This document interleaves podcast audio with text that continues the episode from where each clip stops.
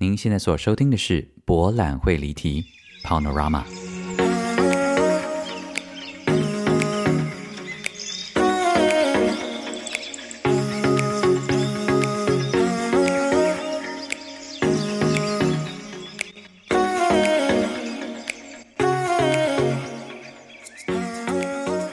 Welcome back to Panorama，博览会离题。大家好，我是蔡博。大家，我真的好累哦。哦，现在是德国的时间二月七号，然后我今天早上竟然需要查了一下，说，哎，到底除夕是哪一天？原来是二月九号啊！哇，我猜大家听到节目的时候，可能也正准备在过小年夜，然后也准备要过年喽。所以呢，我现在节目的一开始呢，祝福大家龙年新年快乐个雷个，好唔好啊？希望大家今年的过年呢都能够。吃饱穿暖，然后拿很多红包，或者是给红包的时候不用给太多 啊，破财了哈！嘿嘿，我们现在的听众朋友大概都是要给钱的年纪了，是吧？辛苦了，我觉得感觉好特别哦，因为今年除夕夜的时候，我其实人呢，就是还是在德国啊，而且其实严格上来讲，我们我们德国的学制。我不晓得是不是只有我们学校是这样啊，但是我觉得应该都是这样吧，是很蛮蛮怪的一个呃学期，就是说我我们是分 summer semester 跟 winter semester，那像我是 winter semester 入学的，所以呢，我们的开学时间其实蛮晚的。如果大家还有印象的话，我就是演完台北场的 RNS 之后呢，隔天马上出门 就来上课，是新生训练，所以就是十月一号开始。那严格上来说，冬季的学期应该是在三月底才结束。那你可能会觉得，哇，十月、十一月、十二月、一月、二月、三月，六个月，好上好上吗？没有这回事。就是你知道德国人很爱放假，所以其实十月开始上课啊，你上一下，你刚在适应一下学校或干嘛的，然后十一月、十二月马上。哎，我我有点忘记了，然后我们没有过感恩节了。那反正我们就十二月的时候就圣诞节嘛，对不对？圣诞节大概就从十二月二十二号就一路放假放到一月八号了。那一月八号回来，你可能会觉得说，OK，调整好心情，再次的冲刺我们的呃 Winter Semester 到三月底，对吧？可是没有哎，因为最后一堂课，最后一堂学期规定的课呢，其实是上到除夕夜。就我们今年的除夕夜，就是到二月九号，很很奇怪的安排，对不对？那你可能想说，诶，那二月九号以后到三月底，到底是要干嘛？呃，有些科系可能会在这段时间啊，安排一些比较不固定的研讨会啊，或者是有些人可能会把考试呢放到这段时间。但因为因科系而异啦，所以像我们的科系呢，就是所有的课基本上就是上到二月九号。但可能接下来就会有很多的呈现，是在二月九号到三月三十一号之间发生。那四月一号开始呢，就是正式的 summer semester 这样子。所以，嗯，今年的除夕夜呢，会在德国度过。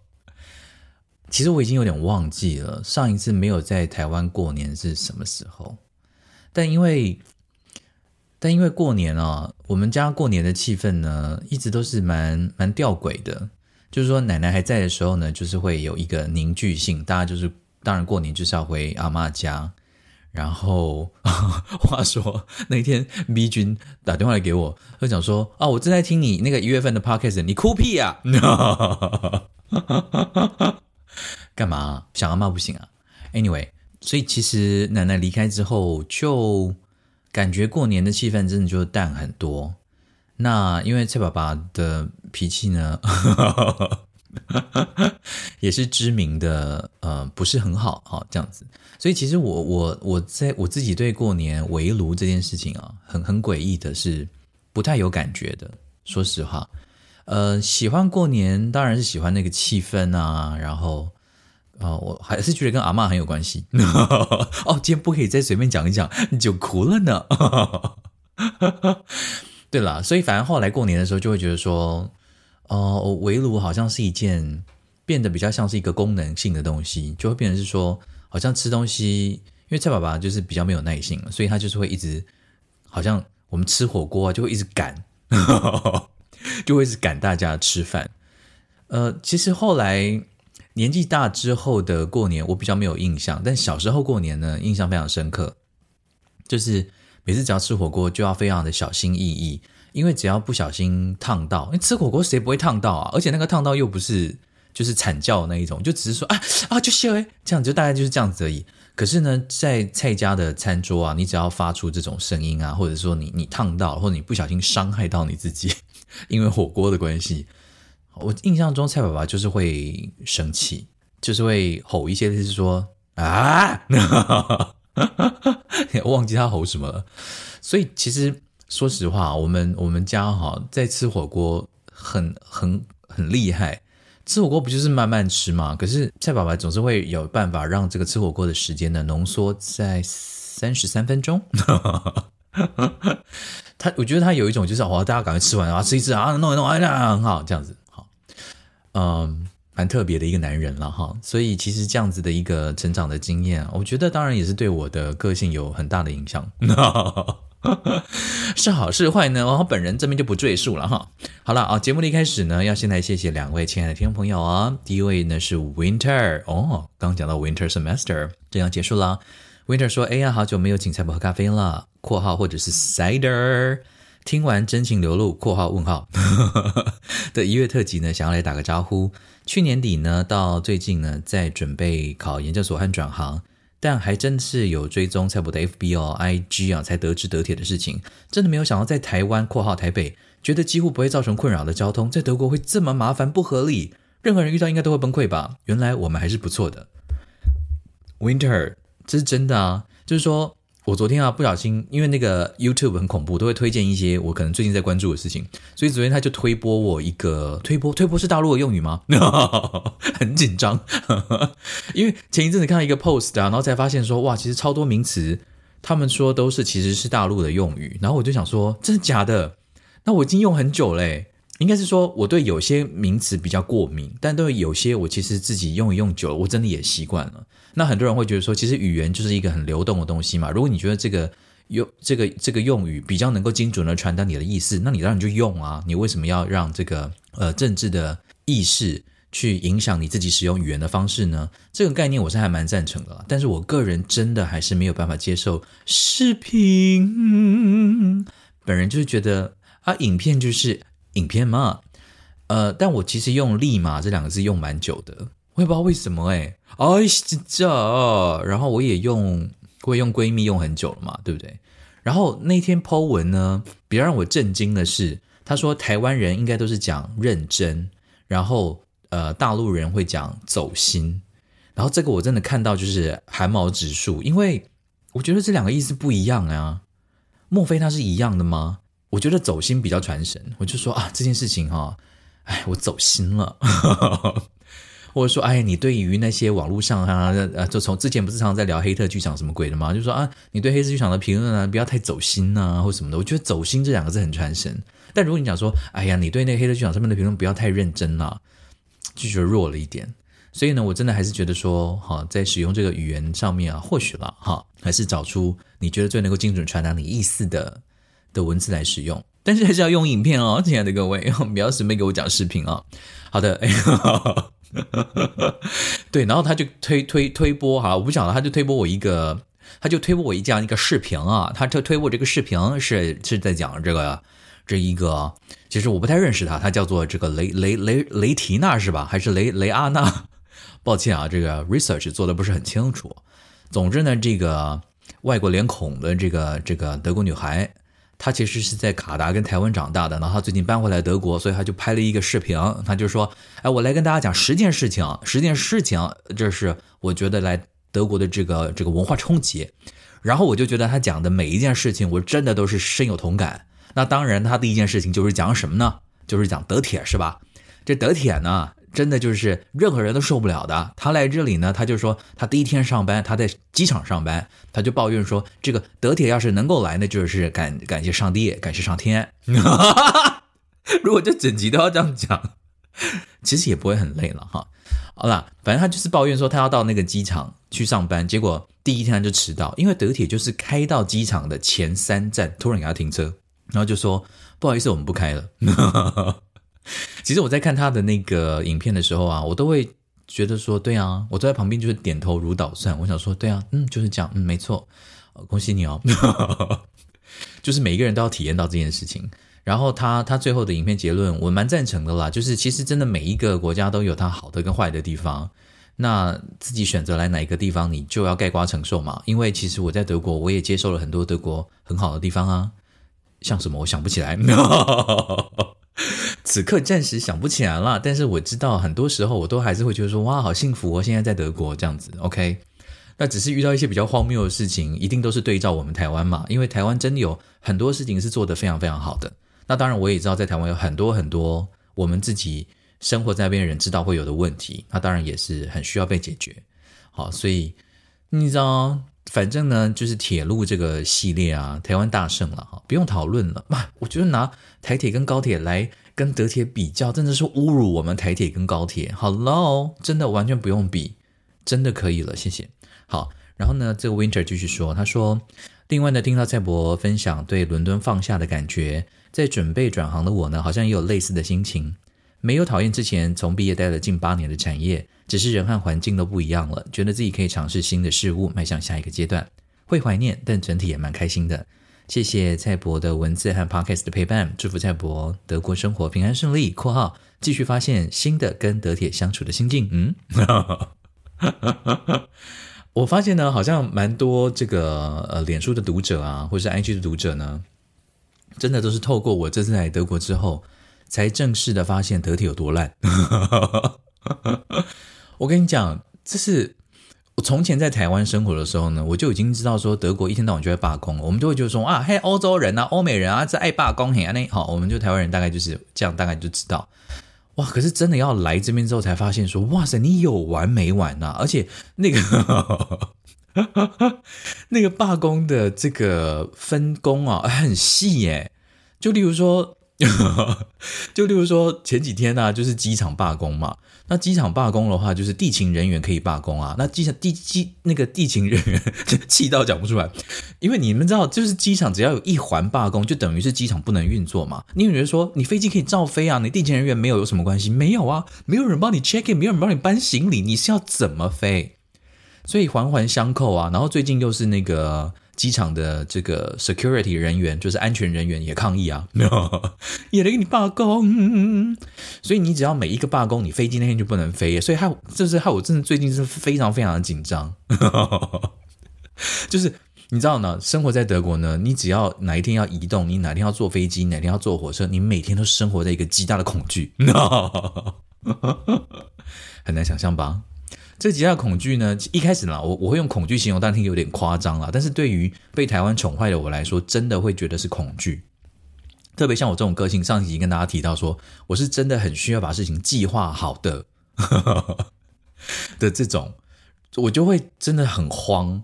那后来呢？现在下一步的心境就是说，OK，我们要克服我们的恐惧哈。我们接下来呢，在安排旅行的时候呢，你就是把 A、B、C、D、E 的方案都准备好。我干嘛呢？我操，对吧？哎，这是中国的用语啊。就是说，你为什么？你 Why？就是你为什么浪费我这么多时间来策划五种方案？就是为了应付你这个办事不牢的德铁。哇，现在骂德铁，真的骂到都骂到最后都觉得很亲切。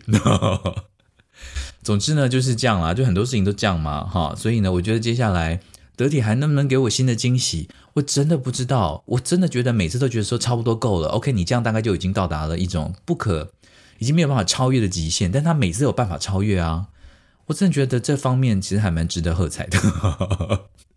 所以呢，呃，就大家拭目以待咯，好不好？在脸书啦、IG 啦啊，或者是我们的 Podcast 呢。哦，请你锁定啊，应该可以听到更多关于德铁的鸟事。All right，OK，再来呢，下一位是杰西。杰西说：“啊，喜欢听你骂人。哦，其实我上一集有骂人吗？呃，喜欢听你真情流露脱稿演出，也很动人哦。期待你未来的生活有更多的惊喜。科科，都在里了，杰西呀。All right，因为过年了嘛，对不对？这一集要跟大家讲什么呢？其实我。我本来这一集想要跟大家讲两件事情。第一件事情呢，就是在脸书跟大家说的，我在那个法国的史特拉斯堡，呃，看了一个表演，很特别。然后我后来呢，仔细想一下，就今天早上在大便的时候呢，就稍微想一下说，哦，我今天早上我要怎么跟大家讲这个演出？我发现很难讲诶，原因是因为呢，这其实是我来这次来德国之后，我才其实才真的慢慢熟悉到的一种表演形式，他们叫做 lecture performance。那如果中文要硬翻的话，可能你可以翻说是是讲座表演啊，或者是演说表演啊，啊都有可能。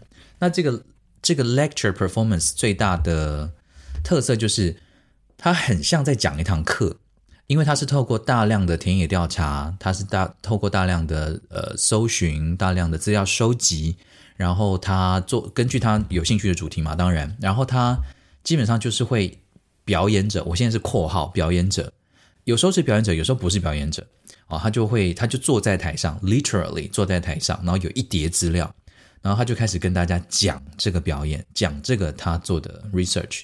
那当然，这个 lecture performance 的形式，呃，这个是一个很大的目录。它接下来还可以有很多种变化。那我第一次接触到这个 lecture performance，其实是我们课堂的呈现。我们有一个从巴西来的，我发现这件事好像在巴西很有名，这是我只是自己的揣测啦。因为他他是巴西来，他是圣保罗来的。然后呃，他他那一天呢，他就做了一个他认为世界各地的鬼故事的一个 research。然后他就把这些鬼故事，那鬼故事当然不是我们东方印象中的那种长头发那种，不是这种啊，是他觉得荒谬到真的是有鬼的这种故事啊，这样子。然后他就做了很多关于他朋友寄给他的鬼故事，还有他们家里自己的鬼故事，还有他认为巴西政府这几年的文化政策改变的鬼故事，他就把这三个东西串起来，然后呢做了一个 lecture performance。所以一开始呢，他就搬了一个投影机、投呃个投影幕，然后他就坐在舞台上面，然后电脑，然后一叠纸，还有一个麦克风，然后他是开他就开始用讲的。那其实对我们一般熟悉，觉得说啊，舞台剧的表演啊，或是舞台的表演啊，就是要有一个 action，就是要有一个故事线啊，就是要有一个主角等等的这个，可能一般比较传统的这种对戏剧的理解的听众朋友跟观众朋友呢，可能会觉得，诶，这个是什么？是是不是有点无聊啊？我为什么要来剧场，然后看你一个人坐在台上讲这些你做的研究报告？那我去上课不就好了吗？呃，乍乍听一下可能会有这个感觉，但其实，嗯，像那一天呢，我同学他做的这个 lecture performance，他当然就不止坐在那里，虽然他坐在那边蛮长的一段时间，然后讲很多很细，其实很有趣，可是很细的内容，讲到最后我都已经有点头晕了。但因为他你会搭配一些你做的田调的影片啊。然后你可能会在这影片上面做拼贴啊，做剪接啊，做后置啊，然后跟搭配一些文字。我为什么要讲这些东西？原因是因为我发现欧陆好像蛮盛行、蛮普遍这一派。我我不用讲盛行啊，因为我觉得这种东西已经行之有年了。只是可能在台湾，一般一个月进剧场看一两次戏的听众朋友跟观众朋友可能会比较不熟悉。但我觉得在这边蛮普遍的。怎么说呢？就是我觉得大家可以重新思考一种阅读剧场的方式。我用阅读这两个字呢，其实比较广泛。那我觉得也有影射到我这最来德国之后看一些同学的演出，因为他们很蛮习惯用一些多媒体的媒材，这些媒材都不是什么高科技的，都其实说穿了就是很简单的，例如说麦克风啊，呃，接电视啊，接大荧幕啊，投影幕啊，然后摄影机啊，然后 looper 就是可以把你的声音录起来，然后重复播放的这种东西哦，我们叫它 looper。其实大家都会用这些素材，然后来做他们的演出。那我觉得这件事情对我来说比较有趣的是，的确在剧场，我们要理解文字内容，我们要理解台词，我们要理解一种感受。其实可以透过很多种方式。那一般可能大家比较熟悉剧场的传统剧场的听众朋友、观众朋友呢，可能就会觉得说，那我就是看台上的人演戏啊。然后就像我刚刚稍微讲的，有一个比较传统的。叙事线啊，有一个主角啊，可能有一个反派啊，然后最后呃邪不胜正啊 之类的 happy ending 啦，或是 sad ending，或是 open ending 啦等等这些东西，那就问题就来了，就是说除了这个方式之外，是不是还有其他方式呢？当然了，很多。所以这个 lecture performance，它其实就利用了蛮多呃这我刚刚讲的这些媒材，它去创造另外一种新的理解文本、理解情感的方式。那我举一个最白的例子。今天呢，光是我在投影幕上投一段文字，投一首诗，或是投一段文字的感受，光是这件事情，其实就跟一个演员在舞台上面把它演出来，或是把它念出来，差很多。你想一下哦，同一段台词，如果有一个演员站在台上，他念给你听，这是一种很直接的传达。但今天如果有一个音乐在背后，然后这个时候台上的人都没有动作，举例来说，然后只是这个文字用一种非常缓慢的速度出现在投影幕上，让你自己去咀嚼那个文字的内容，让你自己去咀嚼这个文字对你造成的影响跟冲击，然后完之后默默的。荧幕收掉，这当然只不会整出戏都这样，只是说部分的内容，如果是这样的呈现，会不会比有没有可能比一个演员在台上透过对话演出来更强大呢？啊，这是一个问号。其实是有可能的，因为我发现，呃，这种透过不同媒材呈现文字也好，呈现情感也好的方式啊，真的跟节奏感很有关系。你看，光是你看那个文字怎么样，慢慢的浮现在投影幕上面，光是这个速度就是一个哲学。它什么时候消失就是一个哲学。如果你有希望让观众有一种，哎，我还没有看完呢，就消失的这种紧张的生理的这种哦慌慌张感觉，那你就要设计它字幕的时间要多长？可能一行字十秒，举例来说就太长了。但你现在把它用成四秒，其实有一点点偏短。然后你就会造成这种用这种视觉速度的感觉，造成观众某一种心理的感受。这其实所有的每一个舞台上面的多媒材的器具都是演员。你你如果换句话来讲，就说的话，其实是这个样子。所以我觉得 lecture performance 某种程度上利用了很多这种多媒体的本质跟特质，然后好好去善用它，然后再用它来转化很多创作者本身想要传达的一些情感，这样。所以，呃，那是我第一次看到这个 lecture performance，就是我们这个同学来的。那我后来又看到另外一个爱沙尼亚的同学也做了类似的东西，他就利用他他他加了很多元素，例如说用颜色，他很特别，他是一个爱沙爱沙尼亚的艺术家，我觉得他的作品蛮有味道的。他很年轻，所以他的东西有一种为赋新词强说愁的可爱，可是我觉得很有概念。就例如说他。他就会投一张，呃，全部都是亮粉红色的色块，就投影在电视电影电视荧幕上面。然后他自己去做了粉红色的荧光灯管，然后在他的 lecture performance 的过程当中，他就慢慢的一条一条摆放在我们的排练场。所以到最后整个房间呢，就是按下来之后呢，就是那个电视散发出来的银粉红色的光芒，还有所有这六条这个粉红色的灯管就在地上，这样。就是我觉得大家思考。剧场表演，大家思考表演好，大家大家思考表演的的思维很不一样，有一种打破。你觉得哦，进剧场我们就是要到一个比较像是剧场的空间，灯一定要按下来，大家一定要正襟危坐的坐好。当然我知道台湾最近已经有很呃已经有开始实行实行一些呃沉浸式剧场啦，或者是说 site specific 的剧场啦，我觉得这都很棒。那只是在这边，我觉得更为普遍，大家大家会认为，其实很多人都不喜欢剧场的空间。因为觉得很无聊，反而他们都很喜欢用一些自然的空间。例如说，我们班上有一位同学呢，他是以色列来的，他叫做 Home。他的期末呈现我觉得很屌，我跟大家分享一下好了。他的期末呈现呢，就是他把我们全班的人呢就带到学校的图书馆。那我们学校的图书馆的大门呢是一个超大型的旋转门，就是那种大家都知道百货公司可能很多种那种，然后这个旋转门就是一个圆形的。它就是它就是一个循环嘛，然后它这个它会切成三等份这样，所以每一个进去图书馆的人呢，就一定要选择这三等份其中一份，然后慢慢的这样等等等卷卷卷卷卷卷卷卷进去，速度没有很快哈，因为因为安全的关系。然后 Rom 它就是以色列这个 Rom 呢，它就是一种它就是非常不喜欢剧场空间，他不喜欢剧场这个空间。他认为艺术是发生在生活的每一个角落，所以对他来说，能够让他很兴奋的是真的有跟真的人接触，然后跟用真的环境、真的空间跟真的人互动来做的表演。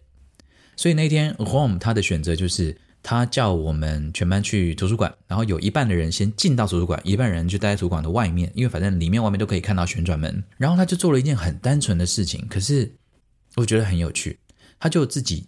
站在那个旋转门里面的某一个，因为它是三等份嘛，他就选了某一个等份，然后就他就在里面走，他就开始在里面绕圈圈。基本上不会有人在图书馆的门口这样一直绕圈圈嘛，而且图书馆一直有人要进出啊，所以会一直有人走进去他的那一格，也会一直有人走另外两格，这大家就是要进出这样。然后 Rom 做了一件很单纯的事情，就是只要有人走进到他那一格里面，他就会开始跟那个人攀谈。那他的问题就很单纯，就是嗯，不好意思耽误你一段时间，请问你愿意陪我走一段吗？然后大部分的德国人都是一种，就是那种震惊，就想说傻小神经病啊，是遇到什么了吗？这样，然后他就在那边大概进行了十五分钟。那我一开始看会觉得说，啊、，what the fuck？你知道从前的 old power 就会觉得说，哦，拜托，这给鬼给拐，底下绕圈圈，无聊。可是过了十五分钟之后啊，我突然有一点点，我的有一种情感会被触动，因为你会发现说，这是一件这么单纯的事情。如果今天有一个人问你说，你好，我可以问你一个问题吗？你好，你可以陪我走一段路吗？其实你大可说好嘛，因为其实这并不是一件很难的事情。可是，在这一个旋转门的过程当中，你会发现，大概二十个人里面只有一个人会回他，然后大概四十个人里面只有一个人会愿意陪他走，就是陪他一起绕圈圈。那 Rom 因为来自以色列，然后他的他的家乡最近遇到了就是以巴的冲突。然后他自己本人因为身为犹太人，所以他也在生活上面遇到了很多呃，这个叫做什么 anti-Semitic 的这样的一个冲击，就是反犹太人了。好，所以他自己对于这方面的议题呢，他就很想要多做的探讨，所以他就会在那个走路的过程当中呢，他就开始问这些德国人，或者说问这些不一定是德国人啊，就问这些学生说，嗯，那你有听过这些事情吗？那你的看法是什么？这样，如果愿意跟他聊的啦。那如果没有要跟他聊的话呢，那就是很快就离开，或是避之唯恐不及或什么的。那你可能会觉得说什么？这样也算是一个表演哦。当然，我们不能说这是一个完整的表演，而且你也可以，而且 Rom 他自己也说，这样的一个演出，他也在思考到底是一个把它录影起来，然后做成是一个装置艺术比较好呢，还是说真的邀请观众来图书馆的呃里面跟外面观看呢？可是这个观看是又会造成这些陪他一起走路的人一些不一样的感受呢？哦，等等这些问题都是我们在课堂上面会继续讨论的。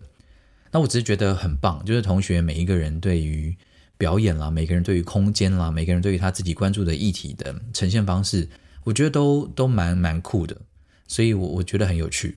那 本人就是明天要呈现了，所以呢，今天赶快给大家录音，因为明天真的应该会很忙，然后九九号就。更忙，这样好。回到这个巴西的这个表演，它也是一个 lecture performance。那这一个 Carolina，这个也是来自于圣保罗的艺术家，他现在住在阿姆斯特丹。他他的起心动念的动机其实很单纯，就是他今天如果想要做这个意大利的行为艺术家，这个女生她叫做皮卡。那皮卡他当年二零零八年做了一件事情。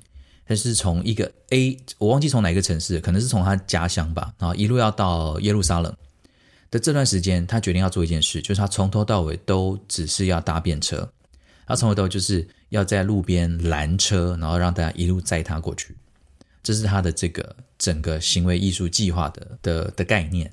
然后他想要在每一天拦车的过程，他穿的衣服都是。新娘的服装，所以他在路边拦车的时候，他其实是穿的全身白的新娘的服装。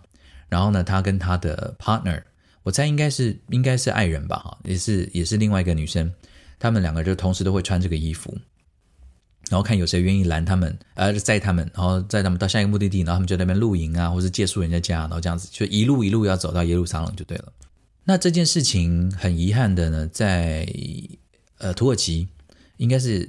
据我印印象中了哈，卡罗琳娜在表演的时候讲说，在土耳其在伊斯坦堡的时候呢，嗯，他们就遇到一个要载他们的人，然后考嗯，然后这个皮卡的这个伴侣呢就觉得说不要，他觉得这个人看起来非善类，可是皮卡就觉得说，我们不应该用这样子的方式，人家的外表就去去就去 judge 人家到底是好人还是坏人啊，那人家愿意停下来，那就是好意，所以他觉得就以一个要把这个。计划做完的前提，他就上车了，然后他的 partner 就没有。那很遗憾的，这是他们最后一次见面。所以后来呢，呃，皮卡的尸体呢，在呃伊斯坦堡的近郊被发现，那就很明显的知道说他曾经在死前呢有被性侵，然后之后就被丢弃，全裸丢弃在这个伊斯坦堡的近郊这样子。那这件事情当然造成了很大的讨论跟跟跟冲击了哈。然后整个从那个时候开始，所以那个这这这件事情就引起了卡罗琳娜的兴趣，他就开始研究到底这些专门找女性杀害的这种性侵的犯案人的人到底是什么人，这个史上还有哪些类似的故事？他想要把这些东西当做是一个 research，他就开始做很多很多的调查，然后才发现其实从中世纪开始就有这样子的一种专门以猎杀女性为乐或是为主题的一些知名的画作，所以他从他一开始是从画作开始跟大家讲这个作品，然后开始才慢慢的带到这个皮卡这个事件。那我在脸书里面有跟大家讲说，他最有趣的就是他以身试法。他说呢，其实，在巴西这方面的事情，就是那些专门找女性下手性侵，然后杀害他们的这种坏人呢，其实他们有一种很知名的办案手段，就是他们会先下下药。然后让女生喝了之后呢，昏迷之后，然后他就把他们，呃，他就性侵他们，然后就把他们丢弃。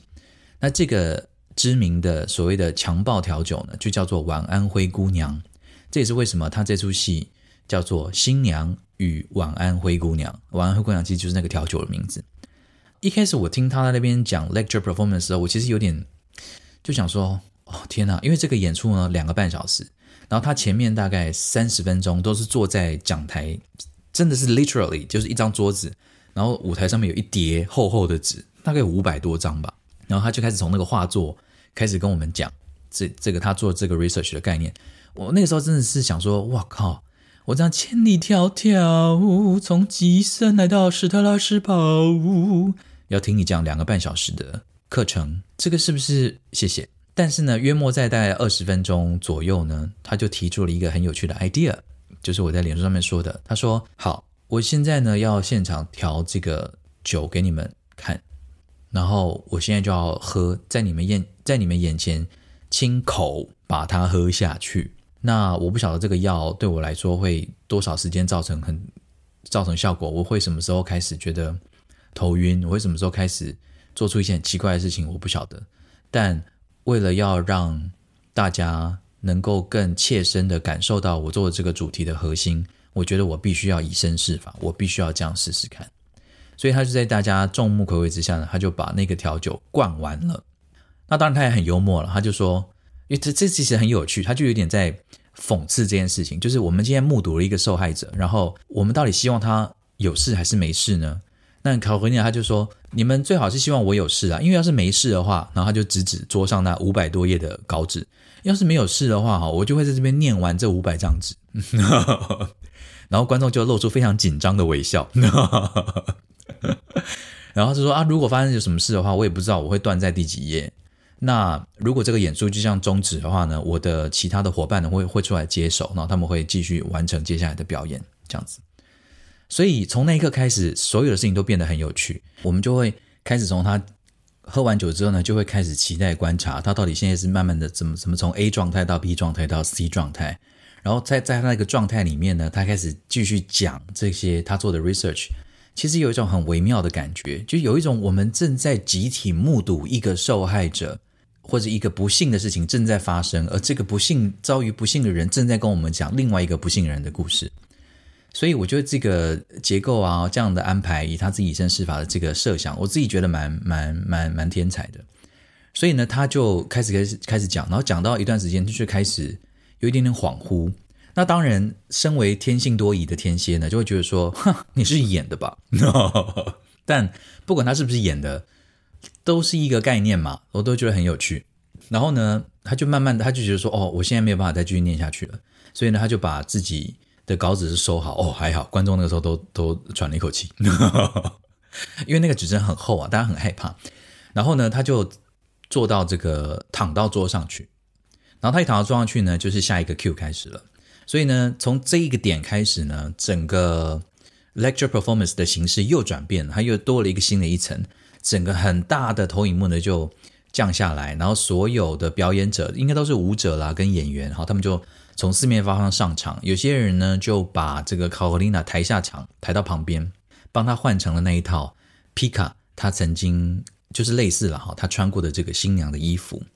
然后呢，剩下的人呢，有人就开始布置场地呀，啊、有人就呃开始从呃旁边呢拖出一具一具，就是很象征性的女性的尸骨，就是很有很多土啦，有很多尸骨啦，这些东西呢就从旁边拖出来做一个舞台上面的装置艺术。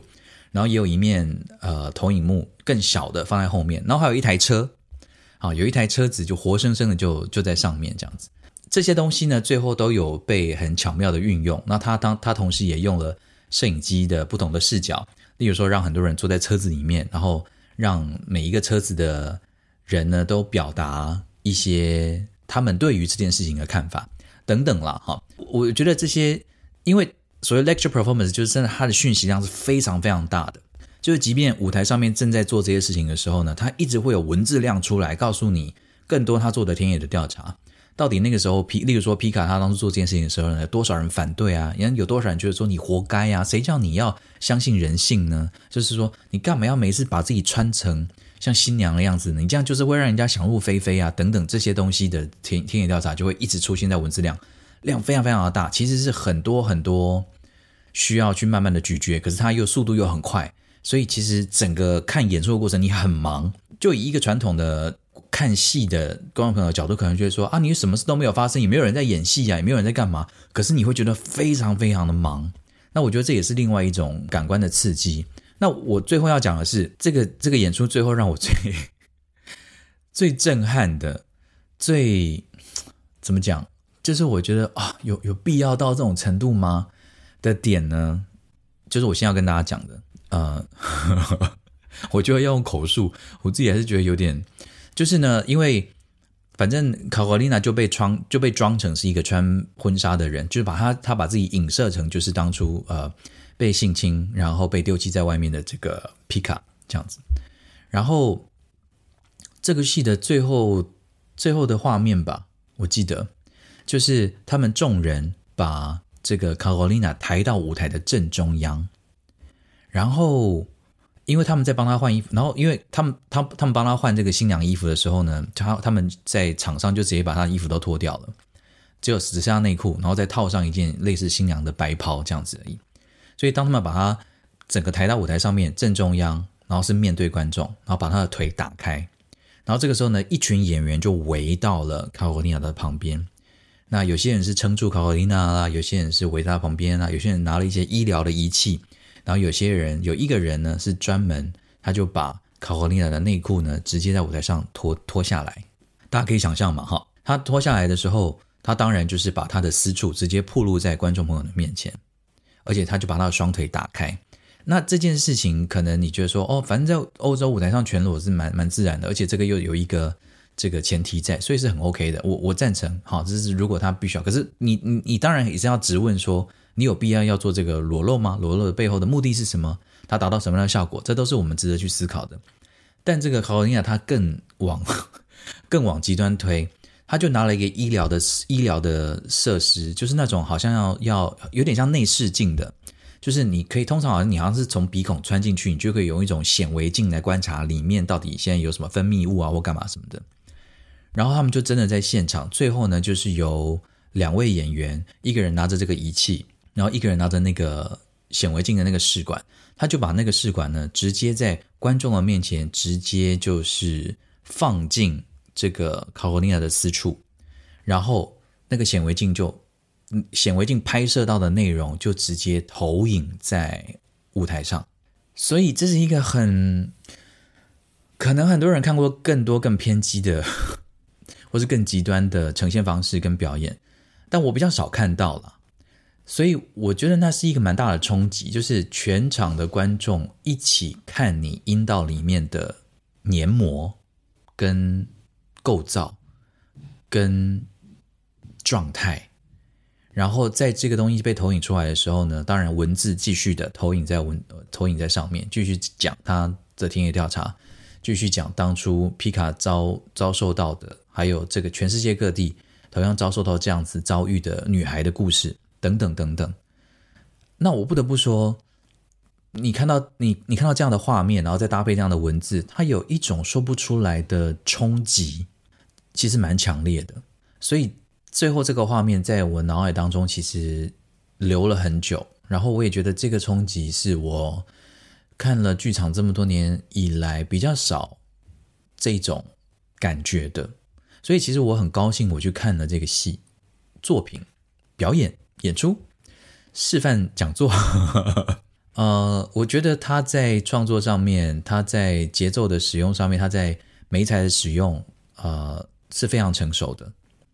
所以也难怪这个作品好像我记得是去年在亚维农艺术节、国际艺术节受邀演，然后好像就有一个剧评讲说，一个新的一个住在阿姆斯特丹，因为他后来搬到阿姆斯特丹，他就说一个在阿姆斯特丹的创作者就就这样从此被发现了，这样子。就代表说，他觉得这个作品很赞啊，就是一一战成名的一种感觉，这样子。那这个作品还持续的在欧洲巡回当中，所以如果你刚好在欧洲，然后我我会把他的资讯留在 show note。如果你刚好人在欧洲的话，你可以查一下他接下来这个戏会到哪里去表演。我觉得蛮特别的。喜欢剧场、喜欢表演艺术或喜欢有别于传统剧场形式的呃听众朋友呢，我非常的鼓励你们可以去看看。很特别，当然这种演出，你想也知道，一定很多看到一半会想走的。那那天晚上，法国的观众也走了不少人，但大部分人大家还是很喜欢的，就留下来，然后也给他们一个很盛情的呃鼓掌跟谢谢这样子。所以我那一天也真的蛮开心。然后可能就那天就是这样看完，然后走出去，然后我就跌倒了。所以现在录音给大家的同时呢，我的右脚的膝盖还是有点不太能够弯了，但已经好蛮多的了，这样子。OK。好了，那就是上半段的节目呢，就跟大家讲到这里了哈。我们就呃用这个巴西的艺术家卡罗琳娜的作品《婊子力量》三部曲第一章，我啊、呃、这个新娘与晚安灰姑娘来做一个终结啦。好了，我们先休息一下，我口好渴哦，我不连得再见。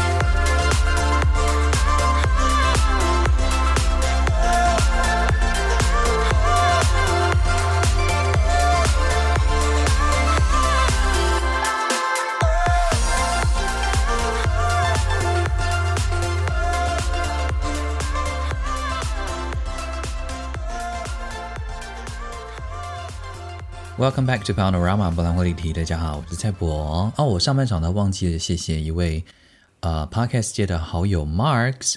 Marks 非常的热心，然后我真的非常感谢他，因为上一集我们录完之后啊，那个声音有点爆啊，然后有口水音或什么的，然后 Mark 他一听到，马上私讯我说：“蔡博，我很鸡婆的帮你处理了一下。” 我就说太好了，谢谢你。因为我自己听到那个会爆的声音或干嘛，我自己听也很不舒，很很不舒爽。但我自己不知道该怎么办，所以 Mark 他就稍微指导了我一下。呃，我希望今天的节目不会再有有太爆的那种感觉哦，因为这样子对大家的耳朵也不是很舒服。All right，那节目的第二个段落呢，其实想要跟大家聊在德国找房子这件事情。嗯。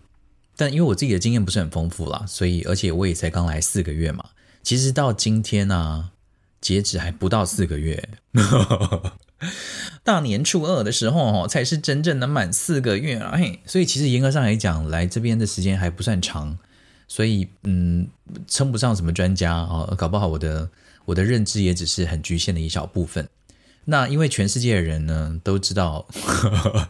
包括那一天呢，推播给我的影片的的那位德国的呃妹妹，她也是说哦，来德国找房子，她她是德国人哦，她是德国人本人，在德国找房子，她也觉得非常的痛苦。当然，她的经验也是跟她在台湾成长的的过程有关系。然后，因为这些东西相较起来，真的台湾方便很多。那在德国找房子，虽然虽然我们吉森已经是一个很小的城镇。然后可能大家都会觉得说，哦，那些大城市啊，柏林啊、慕尼黑啊，找房子难，那可以理解。您吉森是在难什么屁？我觉得真的不可以这样讲哎。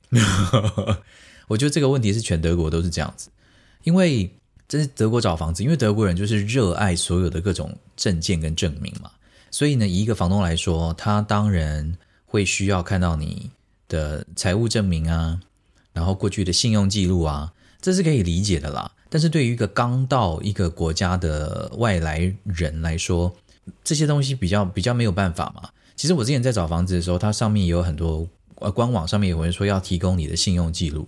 那其实我的直觉就是啊，我才来三个月，我是要给你看什么信用记录？当然，人家要看我还是可以给他啦。不过一因为一份信用记录就好像要要三十欧左右，我就很不想花那个钱。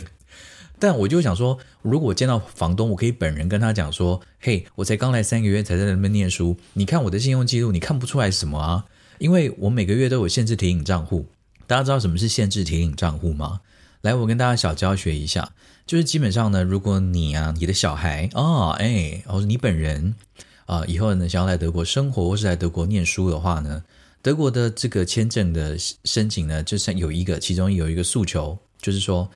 在你已经收到学校通知之后，你要办签证的时候呢，你一定要提供一个所谓的限制提领账户的资料。什么叫做限制提领？就是说你把钱存进去，但你人在台湾办签证的时候，嘿，你是不能领出来的啦，哈嘿，因为这份钱呢，就是要给德国政府知道说，哇哦，有一个人要从另外一个国家来我们国家生活念书，这个人他基本上是有钱不会饿死哦。所以 你要想办法提供你这个证明，他才会给你签证了。不然，就算你学校要你，你没有办法提供说哦，其实我是有钱可以 support 我自己的话，签证一样是不会过的。所以这个限制提醒账户呢，就变成是一个基本款。那他们每一个月都有一个固定的金额，这个金额每一年都在调整，而且每一年好像都越来越高。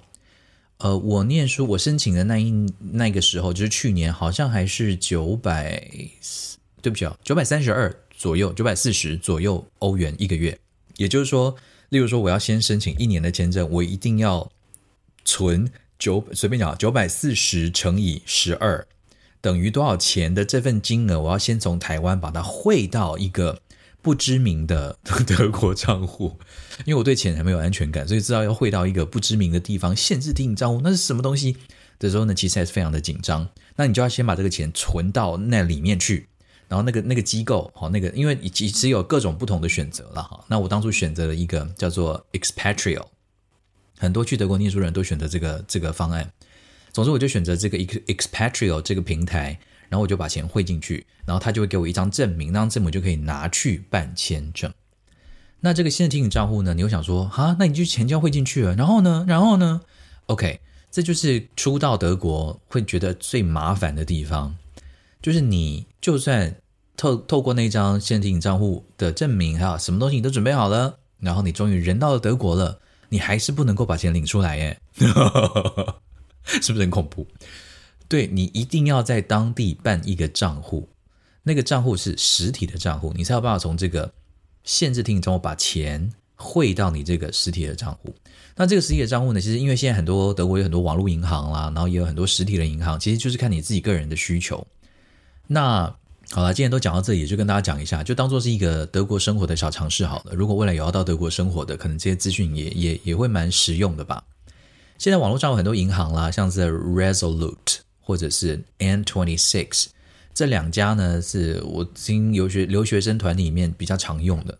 那因为这个东西是没有实体的银行，所以基本上你在网络上手机你就可以把这个账户开好，只要一开好，你就会有什么一。I B A N e eban eban eban eban 的码跟这个 BIC 码 B I C 啊，或者是 SWIFT 码，就是这些。你如果透过你曾经有做过国际转账的人，你大概就会知道我在讲什么。反正就是他就会提供你这些资讯，那你就可以把它传输到你的这个限定账户，然后他们就会每一个月汇一笔钱给你。你看他们是不是做事很谨慎？就是说，如果我一次就把钱都汇给你，那你可能就会开完，那你你花完开完 开机，你可能就会花完，那你接下来就没有办法在德国生活了，会造成我们德国的负担啊！哎，这样，所以他就是会每一个月固定汇钱给你。那到德国生活最麻烦的一件事情之一就是开户。你可能会觉得说啊，你刚刚不是讲说网络开户，手机一只手机就可以搞定吗？没错，但是吊诡就这块吊诡在这里，很多这些网络的银行呢，他会要求你，因为他要做身份认证嘛。做身份认证之前呢，通常会要求两个东西，一个东西就是你已经入籍了，不是入国籍，是入户籍。这是为什么？如果你们还有印象，我刚来的时候呢，我第一件事情做的就是去入户籍。入户籍的概念就是说，你要让德国政府知道，说你现在在德国有一个地方，你就住在这里。然后他们如果要杀你，他们如果要找你的话呢，是可以透过这个住址。他们有很多官方的文件或干嘛，就是可以透过这个住址寄给你，然后让就是确定你在这里生活。所以你其实办开户，不管是网络的或者是实体的，你都会需要提供这个证明。这个证明本身不不难拿，我觉得，但是你要看你居住的城市，像我们吉森呢，比人就比较容易，比较容易预约到。听说柏林或者慕尼黑这种啊，你你如果不提早一个月预约的话，你几乎排不到这个 appointment，那你就没有办法办这个入户籍，对不对？没有办法办入户籍，你就没有办法开户，没有办法开户，你就没有办法办手机，你就没有办法领钱或干嘛的，所以这全部都是串在一起的。那吉森这个 appointment 还算好约，因为其实我去我在演 RNS 的时候我就预约好了，所以我才刚来德国的第一周我就已经去办好了这个入户籍。但难题就来了，他们通常要求的第二件事情，说第一个是入户籍，第二个要求的东西呢是什么呢？就是你的居留证。居留证这件事情呢是非常吊诡的，因为呢根据很多留学生的讨论团呢，很多人都会说。你到德国之后的三个月内，你要把你的签证换成居留证，而且换居留证还要再付一笔钱给人家哦。哦，那但那个钱是另外一回事。所以我那个时候就一直记记着这件事情，我就一直很着急的想要把我的呃签证换成居留证，因为有居留证很多东西都蛮好办的。但是你要是没有居留证的话，他们就会问东问西，甚至有时候会拒绝你。例如说，有些网络的银行他就会拒绝你，所以这件事情就一直。困扰着我，然后我一直试着要把我的签证转成居留证，可是这边的这个区公所市就是市市政府专门处理外国人事务的，哇，外外外国事务办公室呢就一直拒绝我说不用，你不用换，你没有必要换。他们给我的理由是说，因为你的签证是给一年，所以这一年反正你就用这个签证生活在这个国家就好，你不需要居留证。那这个东西就有一点吊诡了，就是说那变成是我有可能很多东西我都没有办法申请。好所以你就会遇到这个纠结。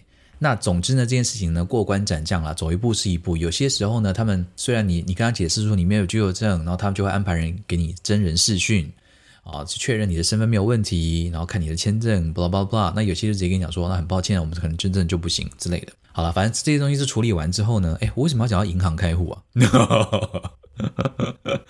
对，反正总之就是银行开户这件事情很麻烦了，限制提醒账户，所以你就要你就要把那个账户开出来之后，你才有办法把那个钱汇进来，你才开始有生活费。所以刚来德国生活的人呢，我建议最好还是带一点现金在身上。那有些人会觉得说，那如果网络银行开的这么容易的话，何必还要实体银行？最大的关键就是在于啊，德国是一个很奇怪的国家。它呢，其实严格上来讲啦，很多地方可以用 Apple Pay 没有问题。但是很多地方他们只接受德国的一种卡啊，叫做 EC Card，EC-Karte，他们只接受这个。那这种卡呢，你就只有在德国的本国的实体银行办，他才会给你一张。那有一张不算是坏事啦，就是有些地方就是什么卡都不能刷的时候呢，诶，这个 A C 卡它是可以可以刷的。当然，德国还是有很多地方是任何卡都不能刷，你只能付现金。好，所以来的时候呢，也不要太惊讶，大概就是这个样子。好。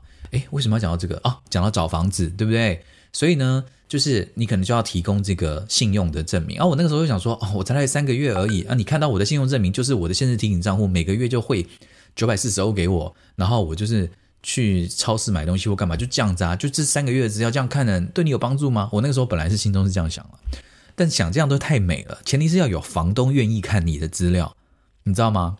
我大概写了，其实我没有写很多，很多人都说哦，他们为了找房子呢，寄了一百封信出去。我我理解这个挫败感，但我也同时也羡慕说，哇，那你还有一百个选择诶，因为我没有选择诶。吉森这边的房租屋网啊，我这样全部每天这样 update，每天这样看，那个选择其实就是十几个，就十几个而已，十几个而已，你们也不是说十几个你都喜欢啊，对不对？所以是十几个你还是要看。看到你喜欢，你才寄你的 request 给他们。然后运气好的话，他们会回你，然后你就可以安排看房。好，整个顺序是这个样子。那一方面，我这边选择没有很多，所以再来，所以我严格上，我我找房子这段时间呢，我大概寄出去的的讯息大概就十五封，我就是接触了十五个人，我就寄了十五封信出去，然后只有一个，哎，只有两个人回我。那一个人回我是直接回我说，抱歉，我们不接受短租。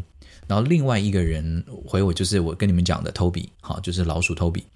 他他让我去看他的房子，这样子。那当然后来拒绝我了。好，那我今天想要跟大家讲的是说，我认真的有曾经一度放弃要自己一个人住的念头，因为实在是太少选择了，而且我想要的人都不要我。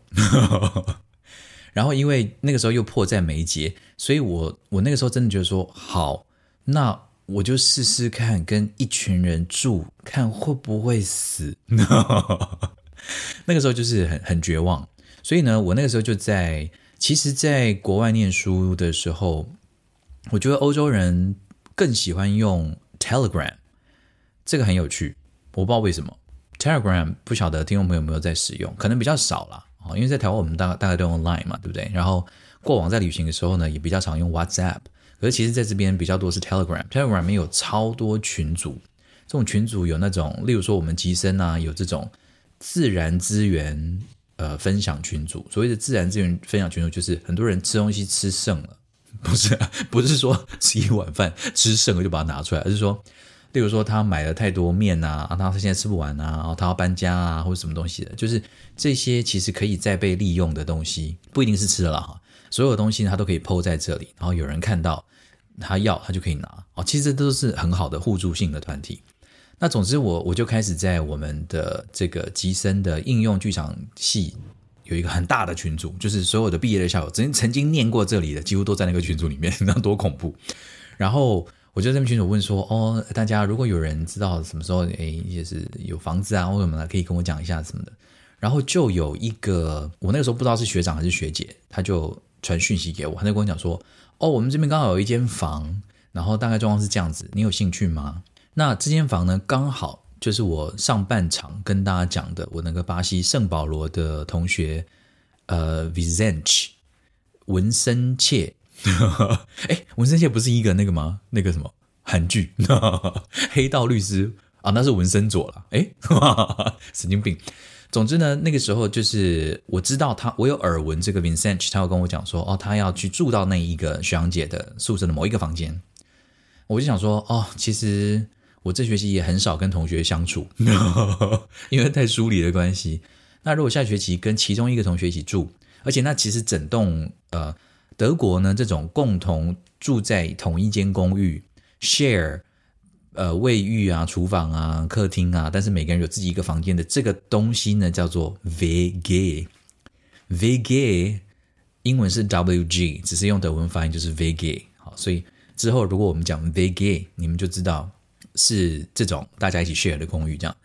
好，那而且那整个 VG 呢，都是我们应用剧场学系的人，所以我就想说，哦，这样透过这个机会，你知道，胖子就是会一直说服自己。就是希望了哈，就是说服自己说，好啦，其实也没关系啊。那这样子，你下学期，而且反正你下学期就本来打算就要多修一些系上的课啊，多投入一些系上的活动啊。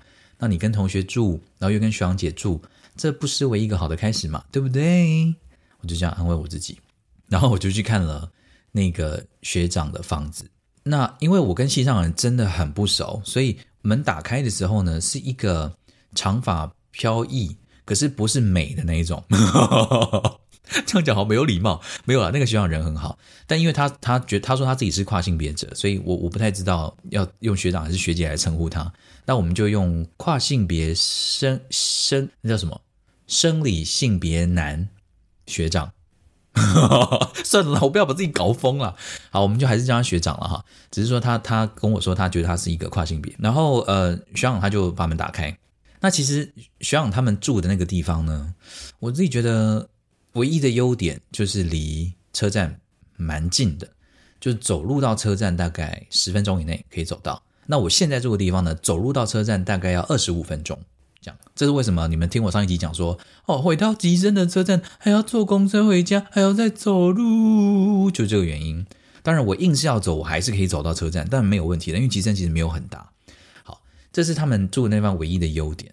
那我这件事情呢，我们就要回溯到很去年，我不是有几天的去林宝玩吗？对不对？那我在林宝玩的时候呢，我住的是一间共用卫浴的 guest house，哈，就是这种这种 bnb。其实我在那边住的这两晚呢，我其实有一有一个记忆。一直深藏在我心里，但我试着去忘记它，不是什么坏事啊。讲到这里，大家很紧张，不是什么坏事，而是纯粹是因为我们那一层，因为它是一个 B and B，然后也是大家 share 厨房，但我我有自己的房间，是大家 share 厨房跟卫浴这样。然后我那一层呢，有一二三四四个房间。那因为每一个房间住的人不一定嘛，例如说我我那个时候去住的那两天呢，第一个房间呢就是一个。据说长时间住在那里的一个德国人，然后第二个房间呢是一位呃德国老太太，感觉好像也是住在那边很久了。然后第三个房间呢，就是固定看哪些游客要来林宝玩的时候呢，就会住那边。然后第四间就是我。然后这四间呢是共用一间卫浴，虽然那个卫浴很大也很干净，但是一次就只能一个人用嘛，对不对？所以我那个时候最大的震撼教育是，我竟然要等。不能这样讲了，我当然不是白痴啊！我当然知道说这么多人要用卫浴，你当然就是有时候你就是要等，而是说我正式的知道说，原来我这么不能等，我这么不喜欢等，我这么认我原来这件事情对我来说是这么重要，我我不知道，但是在灵宝的时候呢，我稍微有一点点概念，但我后来就试图忘记这件事情，因为那并不是一个太好的经验，因为你早上起床。你喝个水完，你第一件事情你可能就想要大便啊，你可能想要上厕所啊，或什么的。但如果你开门的第一件事情发现那个里面有人在用，那不是很恐怖吗？你不觉得吗？你们不觉得吗？好了，还是说我是被又又被宠坏了？我不晓得诶，还是说你你们不太介意这件事情？我是蛮在意的，因为我是真的会非常需要知道，我非常需要知道我。要是现在我想要上厕所，我现在就要上。对，如果现在不能够上的话，那不是很恐怖吗？总之啦，林宝那个小事情，我只够住了两晚，我就已经对厕所这件事情我有有一点点 idea 了。但这件事情我一直记在心里面，然后后来我就忘记它了。一直到我去学长学长那个房房子里面，说实话啦，学长那个房子呢，其实没有很干净。那我必须要讲，我本人已经不是，我其实不是一个有洁癖的人，我其实。通常你看到我的桌子，你就会发现很乱的。我的桌子，嘿，那我本人是昵称呼它为乱中有序了哈。但这个序只有我自己看得出来了。但其他我并不是那种会觉得说，哇，每个礼拜，因为德国人有一个习惯，就是德国人每个礼拜天，哎，因为大概也什么店都没有开吧，没事做嘛，说要去上教堂，上到教堂没有就回家就开始打扫房子。就是他们的嗜好，其实这个嗜好有好有坏了哈。就是坏的话，应该就是说，哦，有时候真的很偏执，要把东西弄到真的超干净，会会把台湾人弄疯掉。那好处当然就是你东西有固定的在维持，它当然就可以维持的比较久啊，而且整个这样视觉上看起来也很好。那我有点意外的就是说，哦，学长的这间房子看起来有点乱跟小脏呢。那后来听了也没有很意外，就是说，因为住的大概都是国际学生居多，大概只有一个是德国人了哈，大概就这样。所以我进去的第一印象是没有很好啦，因为如果对啊，我我还是比较喜欢干净一点的，但我没有觉得一定要干净到就是就是一尘不染，这样我觉得没有必要。但是整体还是有点要求。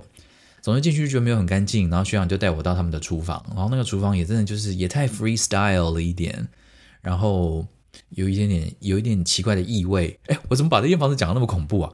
没有啦，就是就真的啊。然后他就带我去看那一间我本来觉得我或许可以住的房子。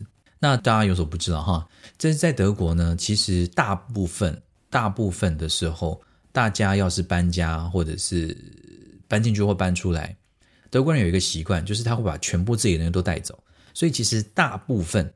大部分的房子，如果你要租的话呢，其实你走进去的时候是全空的，而且那个全空是连厨房都没有的全空哦。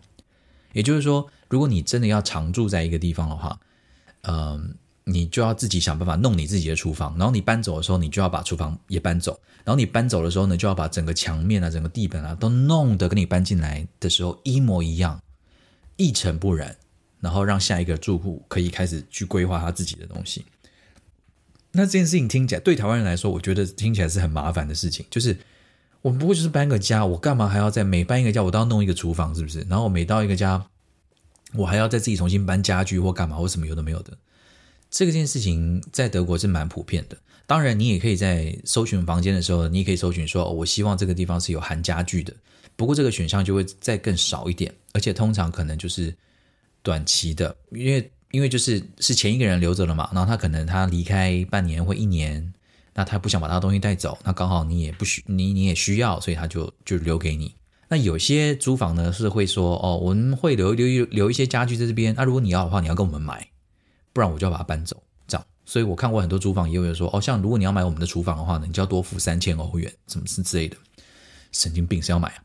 总之呢，就是像像这样的，所以看到他们的厨房哦，看了一下房间，几乎是全空的，只有一个床垫，然后还有两个盆栽哈、哦、放在那里。然后他带我去看他们的地下室，真的是类似鬼屋的一个状态了。然后我问他们说有没有洗衣机，我是问他们说有没有洗衣机，因为大大家也知道，我现在住这个地方，我最可能觉得最惋惜的地方就是说我住的地方没有洗衣机，所以我每次都要到那个公共的洗洗衣场所去洗嘛，然后还遇到蟑螂一次，所以我一直觉得有自己的洗衣机很重要。那我想说，那好歹搬到了这个 WG。他们一定会有洗衣机吧？那这样我以后就可以不用那么担心啊！那洗衣机还要每每洗一次还要花那么多钱，干嘛有的没有的？是。然后我们就到地下室去看，然后就很像鬼屋啊！而且那个洗衣机就是放在一个真的到处都是尘螨的地方。我想说，Why？这个我真的没办法接受哎。当然，我所谓的这样讲，我我觉得啊，我能够有这些忧。忧郁跟我能够有这些烦恼，我都已经是很有特权的了。因为对于很多人来说，我我哪会嫌地下室的尘螨呢？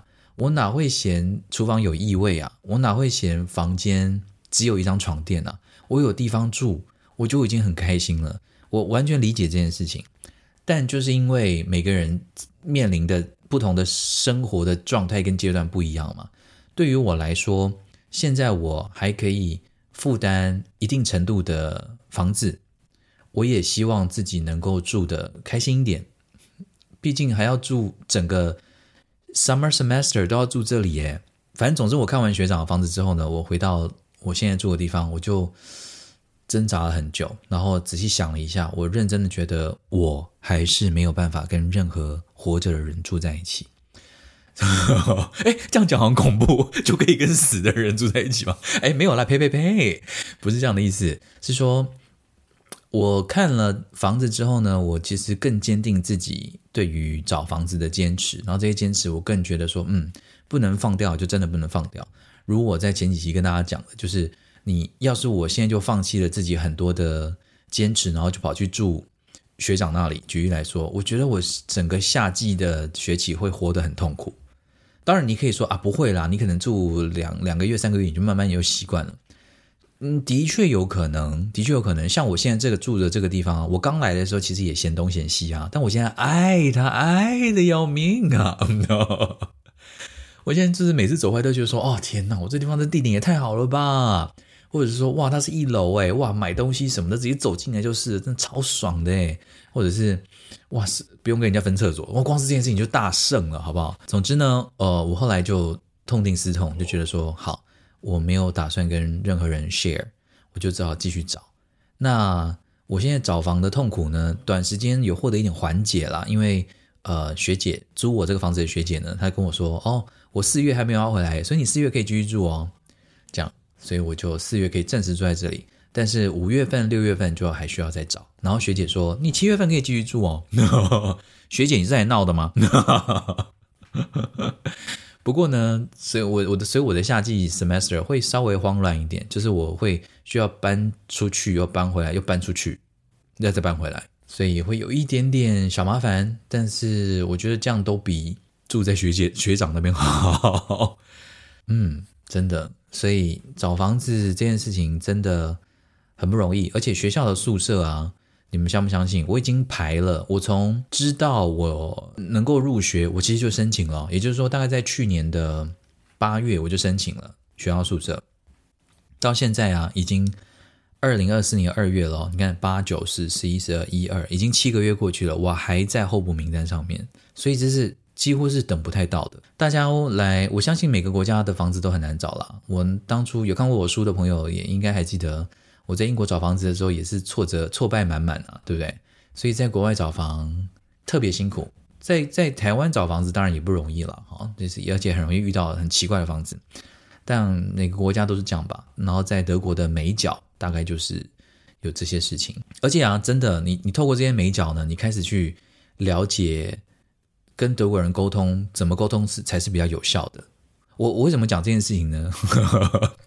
我随便跟大家举一个例子，因为呢，我这几天就是跟跟学姐斡旋嘛，因为我学姐那个时候跟我讲说，你只能做到三月底，那我就很焦虑嘛，所以我才是一直找房子。然后我就开始跟学姐讲说，哎，那个学姐你什么时候要回来？确定哪一天回来吗？那这样我才可以安排接下来要怎么样。然后他就跟我说，哦，我其实现在这个。四月应该都不会回来哦，所以你四月可以住在那里。不过我五月就会回去了。那六月我有演出，所以五六月会在那边。但是我现在自己有点挣扎啦，就是说我很想要再多念一个学期。那亲爱的听众朋友，我们德国的很多学生哦，很多人他们其实念硕士念很久都没有毕业，最大的原因就是因为没有必要。很多人念十年呢。你们可以相信吗？但那是德国人啦，国际学生我猜可能比较难一点，而且特别是他们现在知道很多人呢都都这样做，所以可能会越来越难。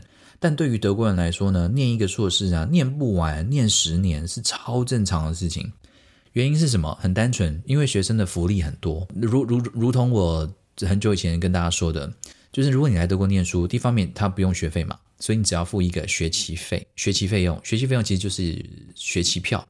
所谓学期票呢，就是包括一些行政的费用啊之外，其实就是你的交通票。所以这个交通票就是可以让你在你生活的这一周，你可以自由的搭乘所有的巴士啊、呃路面电车啊、呃或者是捷运啊，还有区间车都是免费的。所以其实对于那些几乎课程已经快结束的人，那他可能只剩下一两个学分，他其实可以不要毕业。说实话。他如果继续想要当学生，他就继续当学生。对德国人来说，其实没有差。他有这个学生的身份，他其实就有这个学期票可以使用，然后还有很多地方可以享有学生的优惠。那你可能会觉得说，哦，这样子不太好吧？这样占用社会的资源或干嘛？可是真的，我认识太多这边的学长姐，德国人都是这样子，都是这样在做的。然后包包括我现在把房子租给我这个学姐，她其实学分已经几乎快修完了，只是还有剩下一点点而已。那她现在已经在外面接案做做工作了，可是她的还是有保有她的学生的身份。这在德国人真的非常非常的正常。那国际学院比较难，也然后这也是为什么我们刚到的第一学期呢，老师就跟我们讲说说哦，最近越来越有很多人没有办法毕业了，所以呢，我们还有开一个特别的讲座，欢迎大家来参加，就是怎么样准时毕业。是不是很扯？因为在他学校很怕学生不毕业，但严格上来讲，如果你是德国人，你不毕业，学校又没有办法逼你，嗯，所以这是身为德国人比较吃香的地方。好了，为什么讲到这里？总之呢，就是学姐跟我讲说啊，然后我五六月就结束了，然后他就要回他的老家，然后呢，他就停顿了一下，他讲说，嗯，其实我有一点挣扎，因为我可能还想要再多念一学期。然后我我听到没有很意外，因为本来就是很多德国人都这样做。然后他就想说，嗯，可是学期啊是十月才开始，所以我自己也在烦恼，我到底要把这间房子退租呢，还是还是说你有兴趣七八九月继续住？那我觉得我跟学姐比较像是一个鱼帮水，水帮鱼的状态，就是她一方面烦恼说，她六月结束之后她就要回她老家了，所以七八九月如果她的房租还跟房东有签约，那她就很麻烦，她又不想要付这房租，因为她自己在她老家也是自己租房子，她已经有一个房子。所以他他就这样问，那我就顺势的说，哦，好啊，学姐，我其实七八九月我可以继续租你这边，因为学姐这边其实房租真的蛮便宜的，所以不管怎么样对我来说都是好的啦。那我也顺便帮他这个忙，解决他这个困扰，然后这样他就可以比较毫无挂碍的认为说，啊，可以哦，那我就来继续念一学期这样。所以目前我们的协议是这样了，然后就在我们的协议达成之后呢的当天，我的厨房的水管呢就有漏水的状态，然后我就拍照给学姐看，我就说：“哎，学姐，现在这个这样会漏水，我猜可能是有有破洞或干嘛的，我应该联络谁？”然后学姐就支支吾吾的跟我说：“啊，比较麻烦的地方是我其实没有跟房东说你要你你继续住，我当初跟房东说你只住到一月底。”但我那时候心中就大翻白眼，我想说，你为什么不直接讲就好了？这件事情有有这么不能讲吗？但总之他就是没有讲，所以呢，他现在要面临两道难题，就是说他一方面要先跟房东讲说啊，其实这个这个蔡先生呢，他要继续住到四月，然后他现在水管破掉或干嘛，他要跟房东坦诚这两件事情。然后呢，他就把他跟房东对话的截图给我看，然后我发现学学姐在跟德国房东沟通的时候，她有一个技巧，就是。她是很顺水推舟的说：“哦，因为我之前那个前房东蔡先生啊，哦，因为我这边有一些事情，所以呢，哦，他就继续待到四月底。然后呢，那他那个水管哈、哦，这样这样，他就他就这样跟德国的房东沟通。然后德国的房东就跟他讲说：哦，可以叫蔡先生直接跟我联系。然后我看到那个截图，我就跟学姐讲说：诶，学姐，你是打算再另择一个良辰吉时跟他讲说：哦，其实他会住到九月底嘛？然后学姐说：对，我到时候再跟他讲。”所以我自己有觉得他们在沟通的时程上面有他们自己的一套逻辑，他会自己分批去释放适当的讯息。不过呢，我的挑战就来了，因为这个房东啊是我从来没有见过的，然后他是真房东，因为他要来看这个水管到底有什么问题，所以我就想说，OK，好，我一定要想办法给这个房东留下非常好的印象。所以我就开始大打扫我的房子，把我房子打扫成说：“Oh my god，这个亚洲人真的好会照顾这个空间哦，味道又很香，然后呢，地板又好干净，然后我还故意，心机是不是太深？就是房东说：哦，那我跟你约十一点，我来看一下那个水管的时候呢，我就开始早上就开始疯狂的打扫，然后打扫完之后呢，哇，这马桶啊，马桶真的超干净的。”然后喷得很香啊，然后怎么什么东西都弄完啊，然后窗台啊摆了一个盆栽啊，然后还放古典音乐。所以房东走进来的时候呢，就是说：“哇塞，这个这个房客的气质也太好，房间也很干净。”然后看这个水管，然后就帮我把它处理一下，然后就处理好了。所以我相信我给这个房东留下了蛮好的印象。所以接下来学姐如果要跟他讲说：“诶，那个蔡先生他要继续住到九月，我相信是没有问题的啦。”而且这个房东蛮有意思，他是一个。蛮，他是一个年长的长辈，然后就他就是一直都跟我讲德文，我刚想说抱歉，我我的德文还没有很好，这样子，他就说啊，你这边念什么啊？我就说哦，我跟那个你的正式签约的房客就是我学姐是念同样的科系，然后他就想说哦，那你是从哪里来的？我说我是从台湾来的，然后没想到这个房东的第一个反应是说哦，台湾来的不是中国大陆对不对？不一样对不对？我就说嗯哼。然后，对，我就跟他说谢谢你哦，来这样，他就说不用谢，不用谢，好，有事情再联络这样子。OK 啦，算是给这个现任的房东、房东、大房东呢留下一个不错的印象吧。哎，到时候再说啦，反正找房子这件事情哈，就是走一步是一步，算一步。五六月份呢，还是有很多事情要担心的，那就到时候再来解决喽。兵来将挡，水来土掩。OK，我觉得我今天跟你们讲了好多生活上面的琐事哦，可能没有什么重点，但是其实就是来德国生活的时候呢，你会遇到了一些零零杂杂的事情，这样子哈，也提供给未来可能想要来国外生活，特别是德国的听众朋友一些参考。那当然呢，节目的最后最重要最重要的还是要祝福，再祝福大家一次新年快乐，好不好？新年大家都能够身体健康。平平安安，这就是最重要的。当然，如果能够赚点赚点钱，当然是更好。然后呢，有机会呢，就可以出国看看，出国看看，感受一下国外的生活。然后呃，能够同时反思一下我们在台湾的生活有哪些可以改进的地方，有哪些其实超级幸福的地方，我觉得都会蛮棒的。OK，好啦，讲个嘴角转破，现在你讲没有？啊。啊，做最大，我未来领队啊！哦，那二月份的特别计划就先到这边喽。OK，我到时候在 IG 上面再跟大家 update 二月九号之后的小 小旅行。我想说，不是小旅行，是大旅行。会去哪里？再见。